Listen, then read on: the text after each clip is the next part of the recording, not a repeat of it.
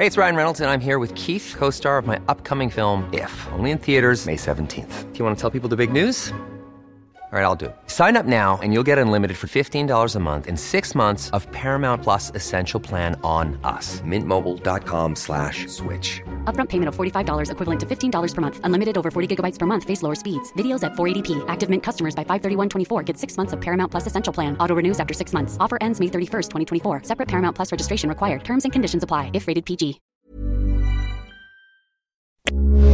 Heraldo Radio, con la H que sí suena y ahora también se escucha.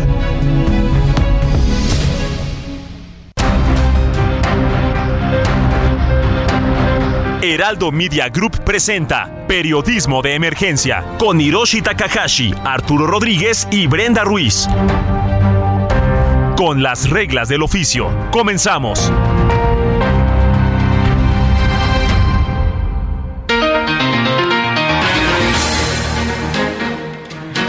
10 de la mañana con 3 minutos y para nosotros, como siempre, es un privilegio poder saludarle aquí en Periodismo de Emergencia. Yo soy Arturo Rodríguez y me congratula, como en cada oportunidad, coincidir aquí en la cabina con Brenda Ruiz. ¿Cómo estás, Arturo? Buenos días. Mónica Reyes, ¿cómo están?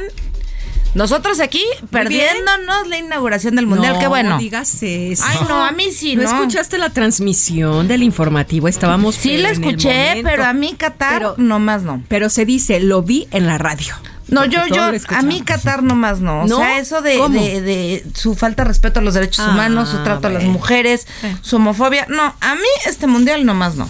Por eso nada no más. lo voy a ver. Ni por tu Y- país, ni por tu equipo. Ay, el papelazo que van a hacer, mejor así lo dejamos. Ah, bueno, por Brasil, pues, por Francia, por, por otros muy buenos, ¿no? Tú, Arturo. Las digresiones futboleras de nuestras De colegas las mujeres, aquí en la, la Pero, ¿tú- cabina. ¿A poco tú sí vas a ver Qatar? Eh, eh, fíjate que, bueno, personalmente no soy no soy fan del fútbol.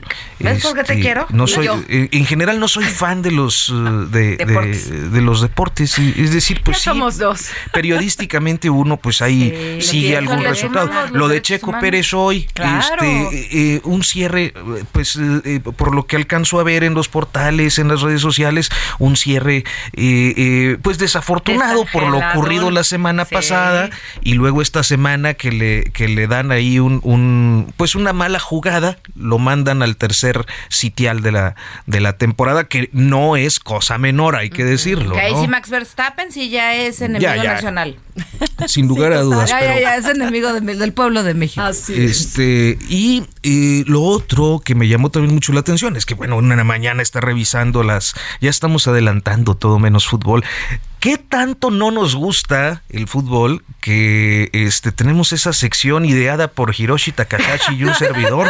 Una sección que se llama Todo menos fútbol. es cierto, Y- y- y- pero fíjate, eh, luego ves que en el deporte amateur hay eh, logros auténticos. Ahorita que decías lo de el, el tema de las mujeres, eh, me llamó mucho la atención. Hoy, hoy, eh, Daniela Souza acaba de ganar mexicana el mundial de taekwondo, sí. que es eh, pues un- es un logro importante porque además la posiciona para, Pero para los históricamente olímpicos, en taekwondo nos va muy bien. ¿no? Nos va muy bien. casi. Pero, Y pero generalmente con mujeres, yo nomás ¿Por lo será? deslizo Sí. el dato. Sí, yo, yo, yo, yo llegué a tener algunas amigas cuando era joven. Este, Sigues, sigues joven. eh, eh, bueno, Estás jovencísimo, ¿de Joven guapo. hablas? digamos que hace eh, un par de décadas o más, eh, había, había algunas amigas, un par de amigas que eh, eran taekwondoins y, y eran así de panamericanos y centroamericanos. No recuerdo si estuvieron en selección olímpica, pero era pues muy impresionante toda la disciplina y todo lo que tenían que hacer. Y creo que luego es lo que no se valora, ¿no?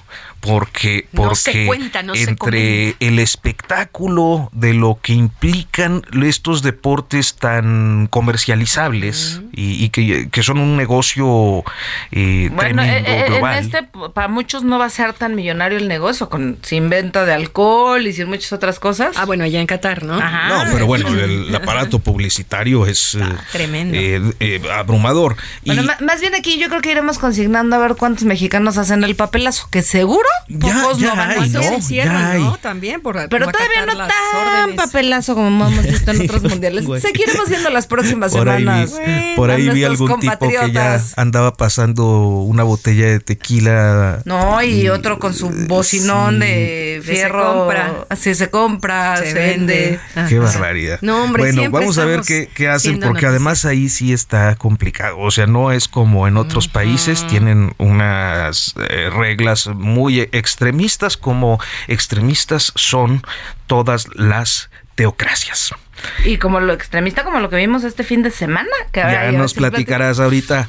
Por lo pronto, vámonos al futuro próximo con Mónica Reyes. Nos vas a platicar y nos vamos a quedar enganchados a este Eso. programa. Muy bien, vamos a comenzar. Futuro próximo con las reglas del oficio. La semana inicia con asueto por la conmemoración del inicio de la Revolución Mexicana. Y sin embargo, la semana se perfila corta, pero intensa. Por principio de cuentas, la polarización en torno a la reforma electoral propuesta por el presidente López Obrador mantendrá las tensiones en el debate político que incrementarán su intensidad cuando la mañana del miércoles se presente a comisiones el predictamen que los diputados tendrán en sus manos durante cinco días para, en su oportunidad, rechazar o aprobar, en cuyo caso podrán presentarlo al Pleno a fin de mes. Además, será una semana marcada por la organización de la marcha y los festejos previstos para el 27 de noviembre, con motivo del cuarto aniversario de López Obrador como presidente de la República. Asunto este que no estará exento de polémica dado que hay denuncias por actos de promoción personal de funcionarios, partidismo y otras eventuales faltas que apenas ayer denunció el PRD ante el INE. Y del 23 al 25 de noviembre, es decir, de miércoles a viernes, la agenda presidencial estará enfocada a la política exterior mexicana, pues esos días se realiza en la Ciudad de México la Cumbre del Pacífico. De acuerdo a las confirmaciones, además de sus participantes en plenarias, se reunirán con el presidente López Obrador sus homólogos de Chile, Gabriel Boric, de Colombia, Pedro Castillo, de Argentina, Alberto Fernández, de Ecuador, Guillermo Lazo, todos ellos identificados con el latinoamericanismo que se reivindica de izquierdas. El acto será también una oportunidad de placeo para el canciller Marcelo Ebrard. Ayer, la COFEPRIS informó que aprobó ya la aplicación de la vacuna Soberana, el biológico contra el COVID-19 de origen cubano. Se espera que el lunes se den a conocer los detalles de la adquisición y distribución. Hoy, en el arranque del Mundial de Qatar, buena parte de la atención pública estará en el máximo torneo de fútbol. El martes, México debutará frente a Polonia, país que ha estado en la atención pública por el ataque bombardero de la semana pasada, que devino en una escolta especial al vuelo de su selección.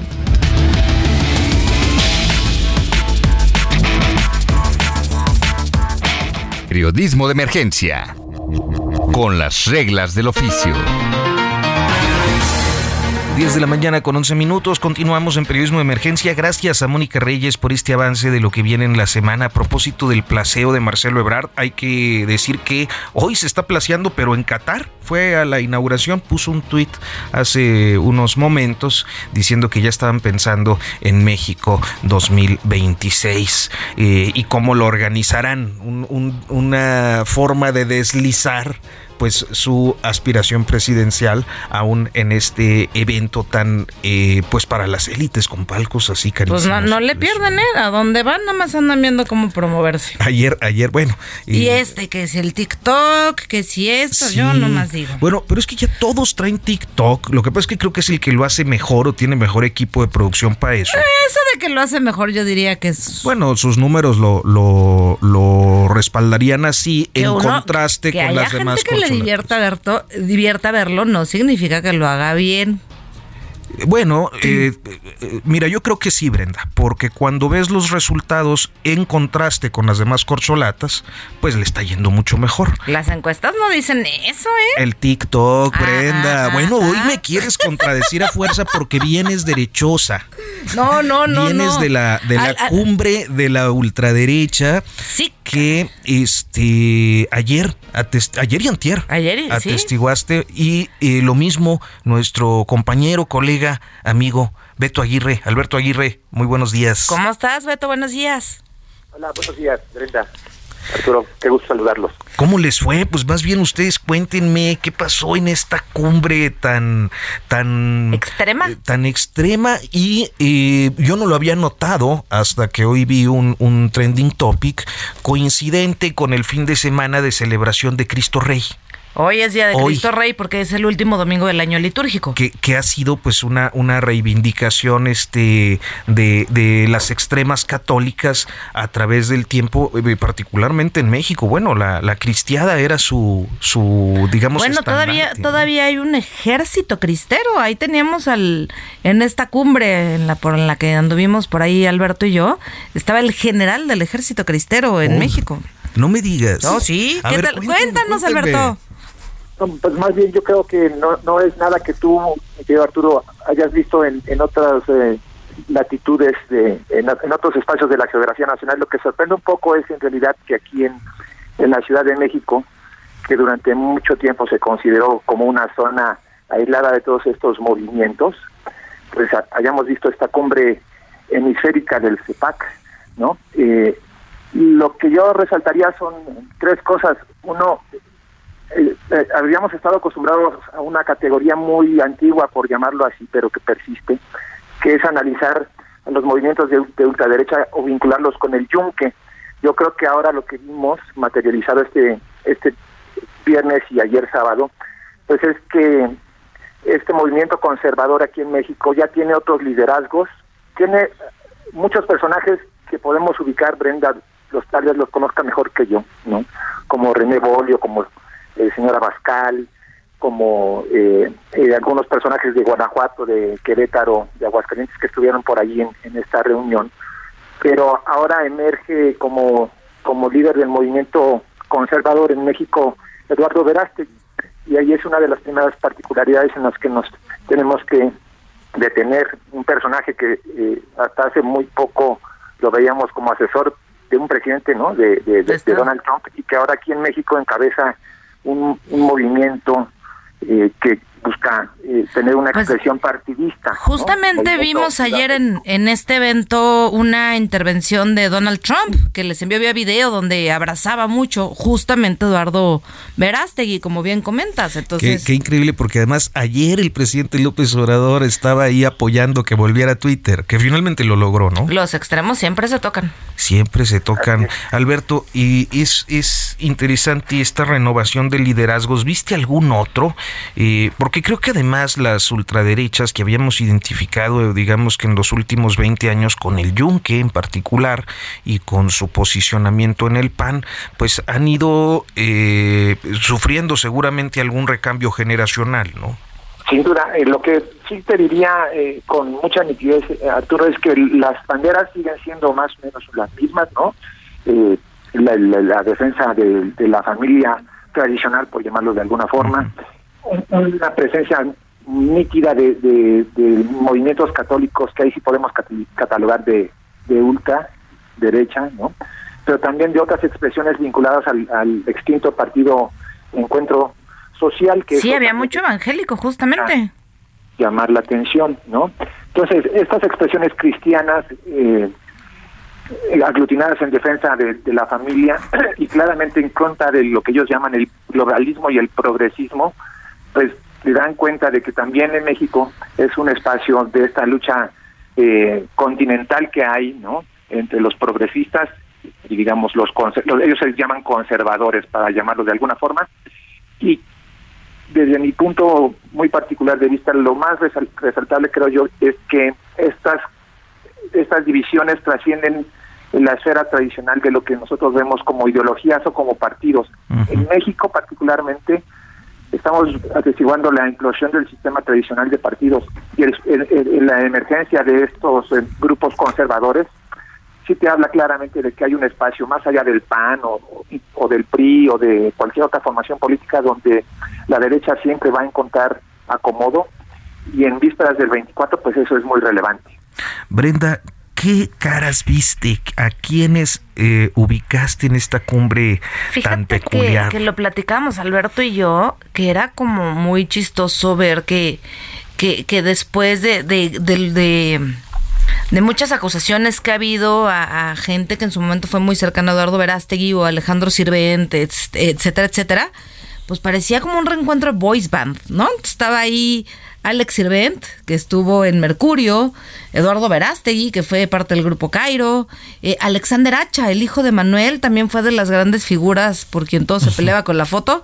Debo decir que más exitoso que, que Eduardo Bolsonaro, que sí vimos ahí durante todo el, el evento a Alej Valesa, a Eduardo Bolsonaro, que ayer me enteré que ha sido el diputado más votado de América Latina y que ya, ya, ya ayer lo andaban hasta destapando para próximo eh, presidente de Argentina. Vimos personajes eh, nunca antes vistos en México, sí muy de ultraderecha, pero no sé si Alberto coincidirá conmigo. Yo creo que al final del día esta, este evento de, de CIPAC, de esta cumbre de acción conservadora, que por primera vez se lleva en un lugar de habla hispania, eh, termina siendo una versión mucho más descafeinada de lo que ellos hubieran querido. ¿Cómo ves, Alberto? Yo lo que diría es, eh, si hablamos de la presencia física, de, eh, el evento era un, un lugar complicado de, acceso, con una vigilancia que me pareció exagerada. Pensaban, no sé, que les iban a, caer miles de manifestantes en contra. Sí se expresaron y dejaron sentir que, que no eran bienvenidos, pero vamos, en la sede del hotel, una eh, seguridad exagerada el primer día y lo que sí eh, resaltaría son dos cosas. La transmisión en, en, en, en, redes digitales puede que haya sido más exitosa incluso que la presencia física, porque los boletos eran bastante eh, caros o poco accesibles. Y, lo otro, se conjugó una un, cartel, por llamarlo de alguna forma, de, de voces eh, de europeas y latinoamericanas, que tampoco es nada despreciable. Había colombianos, argentinos, peruanos, eh, bolivianos, eh, eh, había brasileños, por supuesto. entre los mexicanos yo resaltaría, este, porque nos tocó de cerquita escucharla, a la ex diputada de, de Querétaro, Elsa, Elsa Medina.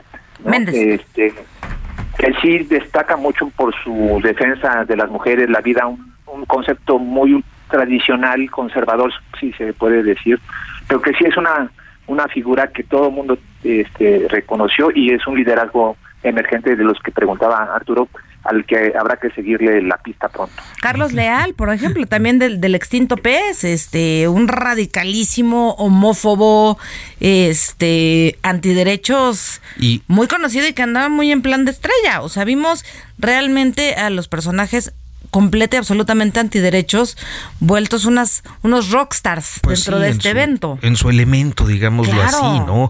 Y, oye, Alberto y, y, y- y Brenda, ¿qué, ¿qué empresarios? Porque luego se tiene esta idea de que hay magnates mexicanos siempre en la eh, próximos a la ultraderecha. Ubicaron a algunos. Yo, o sea, sí hay, sin duda alguna, quienes estén financiando todo este tipo de eventos y esté detrás de ellos, pero yo creo que Alberto coincidirá conmigo, yo eh, prefirieron no dejarse ser vistos durante el evento ni durante la cena de gala.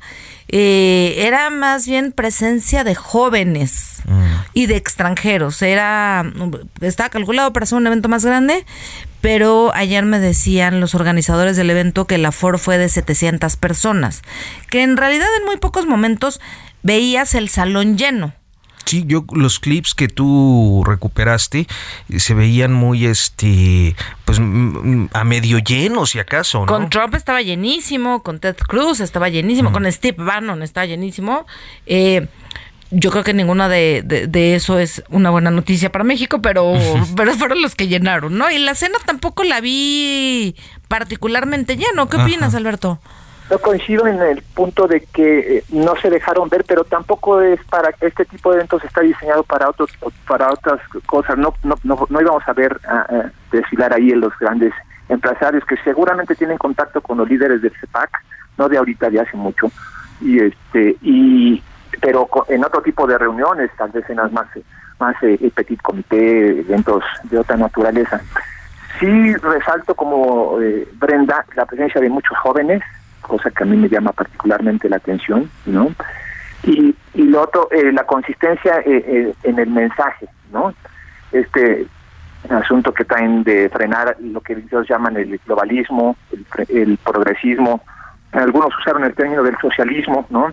Y hacerlo aquí en la Ciudad de México, en la, que gobernada por Claudia Sheinbaum, y con Andrés Manuel Observador en la presidencia de la República, pues la, la afrenta, digamos, que, que es, es, es alta, ¿no?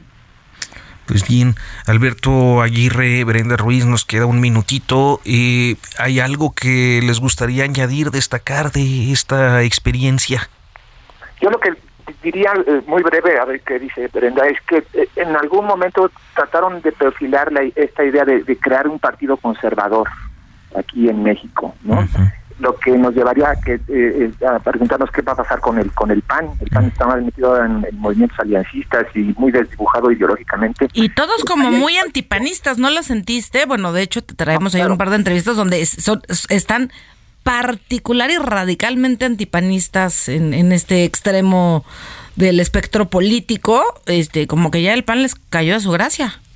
Exacto. Entonces es una de las cosas que, que ojalá y, eh, más adelante podamos, eh, podamos platicar a, detalle, que Arturo. Brenda. Pues Alberto Aguirre, muchísimas gracias por, por tomarnos la comunicación y contarnos esta mañana esta experiencia que... Eh, Religiosa. sí, pues mística, mágica. muchísimas gracias, Alberto Aguirre. Y bueno, pues no me deja llamar la atención, Brenda, en estos 10 segunditos que nos quedan, el hecho de los boy bands, como tú dices, o sea, como que siempre la relación política, farándula ha estado por ahí, pero bueno, a ver si luego hablamos de esto. Exacto. Vamos a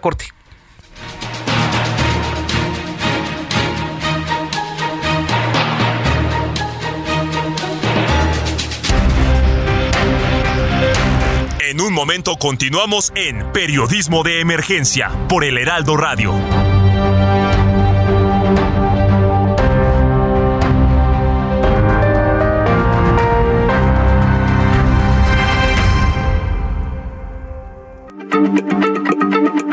Heraldo Radio, la H se lee, se comparte, se ve y ahora también se escucha.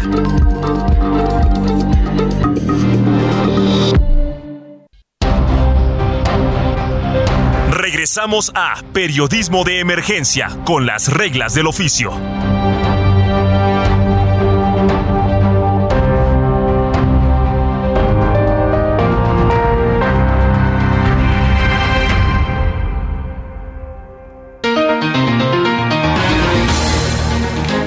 Continuamos en, continuamos en periodismo de emergencia, son las 10 de la mañana con 31 minutos y bueno, pues ayer, ayer eh, Brenda Ruiz se fue a reportear directamente a esta cumbre de la ultraderecha de la que venimos hablando y, pues ahí entrevistó a René Bolio, eh, un, hombre pues asociado históricamente a los grupos eh, justamente ultraconservadores, actualmente a cargo de la Comisión Mexicana de Defensa y Promoción de los Derechos Humanos. Y director de la organización Viva México, que es quien, finalmente organiza esta, este CIPAC, esta cumbre de, conservadores eh, por primera vez en América Latina. Pues bien, vamos a escuchar lo que le dijo Bolio a Brenda Ruiz. René Bolio, director de CIPAC México, ¿cómo estás? Muy buenos días. Hola, ¿cómo estás, Brenda? Muy buenos días. Un saludo a todo el auditorio. René, cuéntanos cómo ha sido esta experiencia por primera vez de CIPAC México. Hey, it's Danny Pellegrino from Everything Iconic. Ready to upgrade your style game without blowing your budget? Check out Quince. They've got all the good stuff shirts and polos, activewear, and fine leather goods, all at 50 to 80% less than other high end brands. And the best part? They're all about safe, ethical, and responsible manufacturing. Get that luxury vibe without the luxury price tag. Hit up quince.com slash upgrade for free shipping and 365 day returns on your next order. That's quince.com slash upgrade. México que se está llevando a cabo el día de ayer y el día de hoy. Bueno, CIPAC México es eh, la primera vez que se lleva a cabo en un lugar de habla hispana. Esto se ha llevado a cabo ya en Estados Unidos, en Israel, en Hungría, Brasil pero eh, para que el auditorio sepa de qué estamos hablando, pues es una reunión de todos los que pensamos eh, de manera conservadora, es decir, todos los que creemos en ciertos valores como Dios, como patria, como familia, que estamos organizándonos y que somos muchos y que estamos presentes en todo el mundo, en cada país. Esta reunión ha invitado a personas de 31 países para ver primero cuáles son las ideas conservadoras. Hemos tenido paneles extraordinarios de filósofos, autores, pensadores. Hemos tenido quienes han ejecutado estas ideas de manera política y han logrado eh, tener éxitos y hoy gobiernan o son parte de gobiernos. Vinieron este, nuestros amigos de Vox de España, vienen los que gobiernan hoy Hungría, que están teniendo éxitos extraordinarios con políticas conservadoras.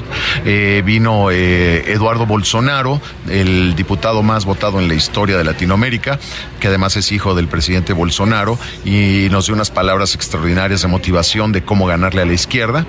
Y, bueno, eh, estamos organizándonos, motivándonos, integrándonos. ¿Por qué? Porque la amenaza que tiene la izquierda sobre nuestro mundo, nuestro continente y nuestro país, ahí está. Y no hay nadie que le haga frente. Entonces nos estamos organizando para ello. Entonces realmente no hay una opción de derecha que represente hoy los valores que ustedes buscan eh, dentro del espectro de la política mexicana. No, no existe, punto.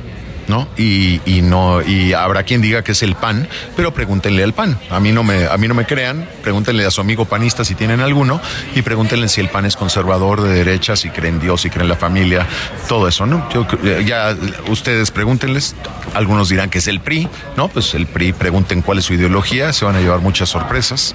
Y pues no, no existe ni el partido, ni la organización, ni los líderes hoy eh, que podamos ver y que podamos sumar a todos estos conservadores que son somos muchísimos en este país y en, este, y en nuestro continente. ¿Ustedes están buscando como erigirse como alguna fuerza política o como alguna opción política rumbo al 2024?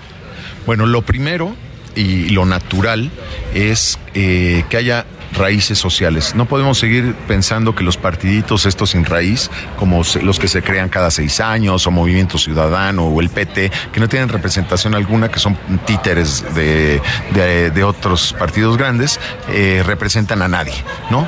Eh, la gran parte de, las personas que estamos este, en este movimiento y sabemos que hay una parte importantísima de la población mexicana, quizá el 45%, que comparten nuestras ideas, pero no tienen representación. Entonces, ¿qué es lo primero? Pues en lugar de crear un partido eh, títere o, este, para robarse el dinero, lo que tenemos es que primero que eh, integrarnos como sociedad, identificarnos, conocernos y saber que podemos hacer algo frente a las amenazas tanto de este gobierno como de la que se llama oposición en México. ¿Tú crees que realmente son tantos los conservadores o que se consideren de derecha en este país? Bueno, esto no es de creencias, Brenda, yo creo que es de encuestas, ¿no? Y, tenemos acceso a varias encuestas, hemos realizado varias, en las cuales la gente se autocalifica, ¿no? A ver, pues tú dime, la pregunta abierta es, eh, ¿qué tan conservador o liberal eres? ¿Qué tan de derecha o de izquierda eres? ¿Crees en esto? No crees es qué tan importante es para ti, por ejemplo, la religión, qué tan importante para ti es la familia, qué tan importante para ti es este tu patria, qué tan importante para ti es la libertad. Y pues encontramos que quien coincide así en la totalidad del, pensamiento conservador se acerca a los 40% y que parcialmente estamos hablando de otro 30%. Entonces estamos hablando de que eh, esta gran mayoría del país no tiene representación política alguna.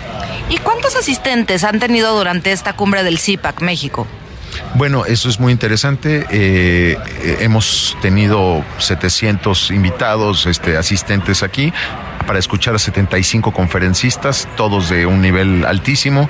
Eh, es un formato muy dinámico, entra un orador después de otro por breves minutos, pero es una invasión de ideas y de motivaciones muy, muy bonita. Y hemos tenido 140 medios registrados, este, agradecemos también que hayan estado ustedes presentes y este y cerca de 700 personas eh, han estado aquí. El número exacto no sé, pero pero por ahí de 700 asistieron. Esto es una, por supuesto, es la primera siembra que hacemos. Vamos a ver qué tanto podemos cosechar y pues por algo se empieza y hoy estamos iniciando de una manera, me parece espectacular. ¿Qué le dices a aquellos que, que opinan que hoy no hay lugar para la ultraderecha en México? Pues que tampoco hay lugar para ellos, a los intolerantes. ¿Y cuáles, qué, espera, qué resultados esperan tener ustedes eh, después de esta cumbre del CIPAC? Bueno, lo primero es eh, que aprender, ¿no? Aquí todos estamos aprendiendo muchísimo, vino gente extraordinaria a hablar de sus experiencias, de sus propuestas, de sus ideas. Eh, lo segundo es conocernos, integrarnos, identificarnos. Y esto ha sido un gran éxito porque hemos visto cómo eh, pues los mexicanos están viendo lo que hacen los húngaros, los franceses están viendo lo que hacen los brasileños y todos viendo todo lo que hacemos, cómo se triunfa, cómo se motivan, cómo, cómo no estamos solos, cómo somos los que pensamos más o menos lo mismo eh, en todo el mundo. ¿no? Todos aquí, por ejemplo, tienen un amor profundo por su patria, la que sea, Brasil, Francia, Estados Unidos, México. Todos queremos mucho a nuestra patria, todos tenemos creencias fuertes, sólidas, espirituales. Todos este, estamos a favor de la familia, todos estamos a favor de la vida. Entonces, este, eh, identificar, saber que no estamos solos, saber que, que, tenemos una fuerza social real, pues eso es muy importante. ¿Por qué? Porque con esto podemos inspirar, construir, eh, primero un movimiento social. Lo político tiene que venir después de lo social, ¿no? ¿Y qué se necesita para que haya eh, un movimiento político? Lo primero son ideas, porque hoy no hay ideas en la política mexicana no hay ideas. El gobierno no tiene idea. No tiene ninguna idea. Lo que tiene es un señor que da órdenes y todo en el poder. No tiene ninguna idea. La oposición tampoco. Y si no, pregúntenle a su opositor favorito qué ideas tiene de, para cambiar México. Yo le garantizo que, que, no, que no las tiene. ¿No? ¿Y qué le contestan ustedes al presidente López Obrador que esta semana durante la mañanera los llamó racistas, clasistas, fascistas, intolerantes? Bueno, no nos vamos a dejar calificar por el señor este, pero eh, que él diga lo que él crea, ¿no? Y nosotros vamos a decir lo que sí creemos y que quien nos escucha, que pues si le cree al presidente, créale, ¿no? Pero lo que nosotros decimos de nuestra propia voz. Nosotros somos gente que ama a nuestra patria, que ama la vida, que ama la familia, que ama las libertades y, que tiene creencias profundas espirituales, ¿no? De todas las religiones, católica, evangélicos. Pues eso sí somos, ¿no? Ahora, si nos quieren calificar de cualquier otra cosa, como ha calificado, y los va a calificar ustedes si dejan calificarse por López Obrador, pues déjense. El señor ese eh, tiene otros calificativos eh, y, y bueno, si va a insultar, pues que se aguante también, ¿no? Y entonces, ¿ustedes sí se ven o no eh, participando de una forma muy activa rumbo al 2024? ¿Van a buscar candidaturas eh, para ocupar espacios legislativos eh, por algún partido o van a permanecer como movimiento? Es una gran pregunta porque México está sediento de liderazgos. Algunos dirán liderazgos frescos, jóvenes, mujeres, sí, pero de todos, ¿no? O sea, aquí no tenemos por qué segregar por, por grupos. Entonces México necesita liderazgos. Lo vemos porque somos mexicanos y porque si hubiera una persona, un líder, una organización, un partido que valiera la pena, ahí estaríamos. No lo hay. Vamos a, a ver entonces, primero, qué ofertas hay ¿no? Este, no se ven hoy, 2022, no se ve ninguna oferta a la vista, atractiva, la verdad. Y ustedes, señores del auditorio, si ustedes ven a alguien atractivo por ahí, no al menos malo, ¿no? Porque menos malos hay, hay todos, hay menos malos y peores. Pero peor es peor que peor. Pero este, no los hay. ¿No? Nosotros tampoco los vemos. Si encontramos alguno, vamos a hacer lo posible por sumarnos a personas decentes, preparadas, que crean en lo mismo que nosotros, que tengan un profundo amor por México, que tengan su fe clara, que defiendan la vida, que defiendan la familia. Con ellos nos vamos a ir corriendo y vamos a fomentar y vamos a apoyarlo en lo que podamos con nuestros votos. Ahora, si no los encontramos, también tenemos que crear y preparar y capacitar a estos liderazgos e impulsarlos. Eh, México está lleno de líderes locales, lleno, lleno, lleno, de donde ustedes volteen, hay alguien que está ayudando al otro, hay alguien que está haciendo algo por los demás, hay alguien que está preocupado por su comunidad, por su estado, por su ciudad. Ahí están, ustedes los conocen o quizás son ustedes. Bueno, son los que tienen que estar y poner y, manifestar sin meterse a las candidaturas para ocupar los cargos. ¿Por qué pasa si no lo hacen? Pues llegan los que están ahorita, ¿no? Y tenemos ahí a todas estas, esta fauna nociva que está ahí en el Congreso, de tanto de aliados de López Obrador como de la oposición. Hay algunas excepciones, ¿no? Que, agradecemos que estén ahí dos o tres este, personas que valen la pena, pero fuera de eso, la verdad es que, eh, pues vean a, todos estos eh, señores que están en, los, en el Congreso, pues son impresentables. Y entonces ustedes, eh, digamos, una vez que ya me, me contestaste esto, podemos ver, imaginar o ver que vamos a ver a CIPAC en la calle? ¿Vamos a ver ya movimientos de ustedes tomando las calles, así como vimos la marcha del INE la semana pasada? Bueno, CIPAC es, eh, su nombre es la Conferencia Política de Acción Conservadora, es, una, es un evento en el cual estamos. Eso es CIPAC, la conferencia. Nosotros estamos, quienes lo organizamos, somos el movimiento Viva México. Este movimiento Viva México es el que espera aglutinar y vamos muy bien. Llevamos cerca de 11 mil eh, organizaciones de la sociedad civil eh, eh, con las cuales estamos trabajando, estamos integrándolas, estamos empezando el trabajo desde la sociedad y veremos entonces ya con esta integración social con ellos para donde quieran ir a, nivel local, a nivel estatal y quizá a nivel federal, vemos qué hacer con este capital político que hemos, perdón, este capital social, cómo lo transformamos en capital político para beneficio del país y para que vayan las mejores propuestas y las mejores personas a, gobernarnos. Porque la oferta que está hoy, la verdad, es eh, terrible. Entonces, ahora sí podríamos decir que vamos a ver a la derecha participando de una forma muy activa, como nunca antes lo habíamos visto. Eso queremos. Y a todos los que nos escuchan, que se sientan cerca de estas ideas conservadoras o de derecha, eh, pues por supuesto están cordialmente invitados. Movimiento Viva México, ahí nos encuentran en nuestras redes. Y este, y también van a encontrar ahí en nuestras redes todo lo que pasó. Vamos a subir a las redes todas estas magníficas conferencias de, de más de 75 pequeñas conferencias extraordinarias. Van a estar ahí a disposición de, del público, pues para que eh, conozcan de nosotros quiénes somos, ¿no? De nuestra voz, ¿no? Quiénes somos, qué creemos, qué queremos, y no de la voz de, de, Palacio Nacional, ¿no? ¿Y qué le dirías finalmente a quienes hablan de, lo controversial de los personajes que asistieron, como el diputado Bolsonaro, como Steve Bannon, y personajes que han tenido ustedes durante este evento? Bueno, les diría que lo primero es que los escuchen a ellos de su viva voz aquí en nuestras redes. De verdad, el mensaje de ayer de Bolsonaro fue extraordinario, motivacional, inspirador. Es un tipo, además de lo más simpático, cuando lo vean van a decir, ah, caray, si así son esos de derecha, yo quiero uno de esos, ¿no?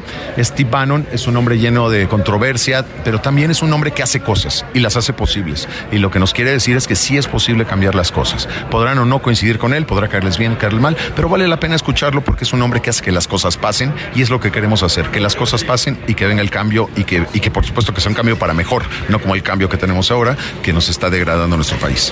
Entonces, ahora sí vamos a ver a la derecha siendo oposición a lo que está llevando a cabo el gobierno del presidente López Obrador.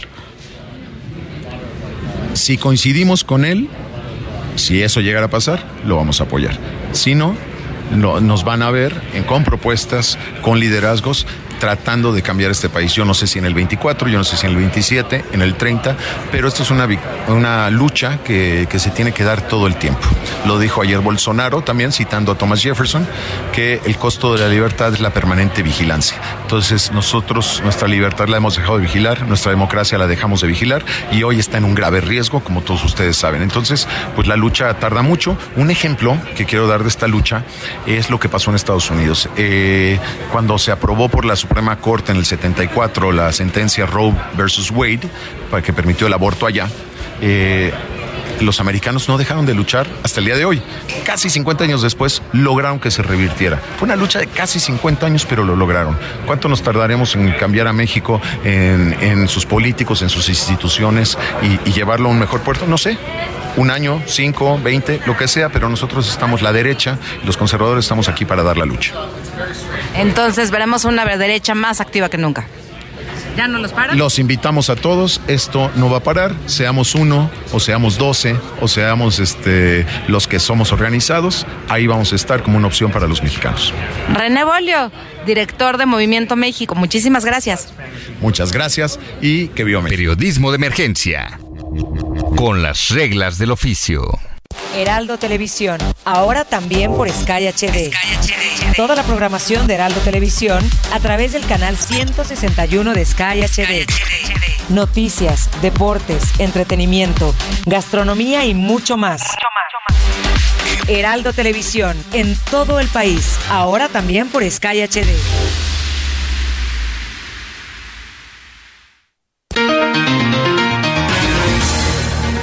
10 de la mañana con 47 minutos y rápidamente cambiamos de tema, Brenda. Buenísima la entrevista. Yo creo que vale mucho la pena analizar esta, esta posición y, y, esta explicación de René Bolio, que además creo que no había dado entrevistas más que la tuya, si no me equivoco. Pero bueno, nos vamos al Estado de México. Se acaba de anunciar o confirmar la alianza va por el Estado de México allá y tenemos en la línea telefónica a Anuar Azar Figueroa, presidente del PAN en el Edomex. Muy buenos días, Anuar. Muchas gracias por tomarnos la comunicación. Muy buen día para todo tu auditorio. Muchas gracias por el espacio. Brenda. Presidente, muy buenos días. Eh, bueno, ahora que vimos esta confirmación de que sí va a haber alianza en el Estado de México, es realmente ya una posición muy competitiva y sí podrían fácilmente ganarle a Morena. Eh, ¿Cómo les hace sentir esto? O sea, sí ya es un hecho que vamos a ver una alianza encabezada por Alejandra del Moral, ¿no se han puesto de acuerdo o qué sigue? Estamos en una etapa inicial de la construcción de esta coalición electoral. Yo no quiero dejar de mencionar que para Acción Nacional es indispensable que el PRI cumpla los acuerdos que se han hecho públicos de cara a la reforma electoral que ha planteado el presidente de la República con su grupo parlamentario y aliados legislativos. También hemos puesto sobre la mesa que se respete la elección de las próximas consejeras o consejeros del INE, donde se garantice de manera clara la independencia del Instituto Electoral. Y todo esto marcha, como lo hemos acordado, la coalición en el Estado de México, PAN, PRI, PRD, será un, un hecho consolidado. Sin embargo, pues nosotros tenemos que ir avanzando en las mesas de trabajo, en las mesas técnicas, porque también quiero recordarles que en el Estado de México ya tenemos legislada la posibilidad de tener gobiernos de coalición. Es decir, que estas alianzas no queden concluidas el día de la elección, sino que podamos ir a un gobierno que sea una alternativa diferente a lo que hemos tenido las y los mexicanos. Oye, presidente. un gobierno. Sí, perdón. Perdón, nada más quisiera concluir esta idea, es decir, tener un gobierno donde los tres partidos políticos y, quienes más se quieran sumar a este gobierno, pues podamos implementar programas, políticas públicas exitosas, eh, tener a las mejores mujeres y a los mejores hombres dentro de un mismo gobierno. Eh, eh, justamente me acabas de ganar la pregunta. También se ha hablado muchísimo de la posibilidad de que MC acompañe esta coalición de opositora en el Estado de México. ¿Cómo, cómo van esas pláticas? ¿Qué tan viable ves que MC se termine sumando a este esfuerzo por eh, quitar, por obstruirle el paso a Morena? En Acción Nacional vamos a hacer hasta el último esfuerzo por sumar a todas las fuerzas políticas particularmente hemos insistido con Movimiento Ciudadano, principalmente con un activo muy importante que tiene Movimiento Ciudadano en el Estado de México, que es el senador Juan Cepeda, a quien conozco, conozco de su profundo amor por el Estado de México, sé cómo piensa, sé que no le gusta lo que está pasando en México, y pues de ahí que, que personalmente yo lo he invitado públicamente, lo seguiré haciendo, sin duda alguna eh, la sociedad civil nos ha hecho un llamado muy claro y enérgico a que hagamos un polo opositor al presidente, a Morena y a sus aliados. No podemos permitir que Morena siga destruyendo a México y yo te quiero adelantar. Si en esta coalición todas y todos hacemos lo que nos corresponde, ténganlo por seguro. Morena no va a entrar al Estado de México. Bueno, las encuestas los favorecen. En caso de ir en alianza, eh, las, todas las encuestas que se han publicado dicen que son infinitamente competitivos y están eh, por arriba de, de Morena. Y ya siempre se ha dicho, y lo seguimos diciendo, que el Estado de México es la madre de todas las batallas. ¿En Acción Nacional están listos para ganar esta batalla? Acabamos de renovar nuestro Consejo Estatal, todos nuestros comités municipales a lo largo y ancho del Estado de México te quiero decir que en el PAN todas y todos los panistas estamos listos para ganar el Estado de México, para cerrarle el paso a Morena y que sea este el inicio de la recuperación y la reconciliación donde quede claro que todas y todos somos mexicanos. Pareciera que los, los números no les dan anuar por lo que vemos en las encuestas. Hay una distancia significativa con todo y coalición. Mira, Alfredo del Mazo arrancó 17 puntos abajo hace seis años y terminó ganando la elección.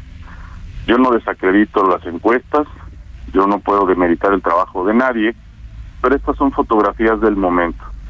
En Nación Nacional, y lo he platicado con mis pares del PRI y del PRD, conocemos perfectamente el Estado, sabemos movilizar conciencia, sabemos tocar puertas, sabemos eh, generar un activismo político en nuestro Estado, tenemos estructuras muy potentes y muy ávidas de que Morena no llegue al Estado de México. Entonces tenemos todos los incentivos, tenemos eh, ejércitos listos, preparados de mujeres y hombres libres para tocar conciencias, corazones, y te puedo asegurar que vamos a ganar el próximo proceso electoral de 2023. Oye, presidente, y finalmente, ¿cuándo podrías eh, decir que ya tendríamos una, una certeza plena de que sí hay una, una coalición opositora consolidada con quien se haya querido sumar? Nosotros vamos a seguir con, con la ruta que ya nos marcan los tiempos electorales. Tenemos del 14 de diciembre al 14 de enero para registrar esta coalición. Entonces ya para esas fechas habremos de tener mucha certeza y mucha claridad de hasta dónde logramos eh, sumar fuerzas políticas en este gran proyecto. Pues van a andar muy ocupados, sin posadas y sin nada. Trabajando, no hay no hay tiempo para descanso. México nos necesita, esto es por las próximas generaciones y vamos a darlo todo, absolutamente todo, para que el Estado de México tenga una alternativa viable de gobierno. Anuar Azar Figueroa, presidente del PAN en el Estado de México, muchísimas gracias por tomarnos esta comunicación y por esta conversación. Muy buenos días. Muchas gracias, muy buen día. Hasta pronto. Hasta pronto. Gracias, Anuar. Y bueno, pues nosotros ya nos vamos, Brenda Ruiz. Nos escuchamos por acá el próximo sábado en punto de las 10. Que así Gracias. sea. Gracias y muy buen día para todos. Hasta pronto.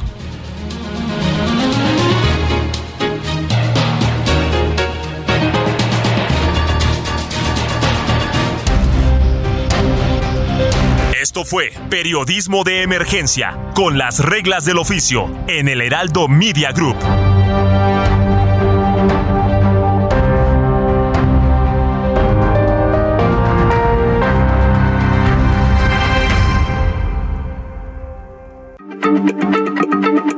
Heraldo Radio, la H se lee, se comparte, se ve y ahora también se escucha.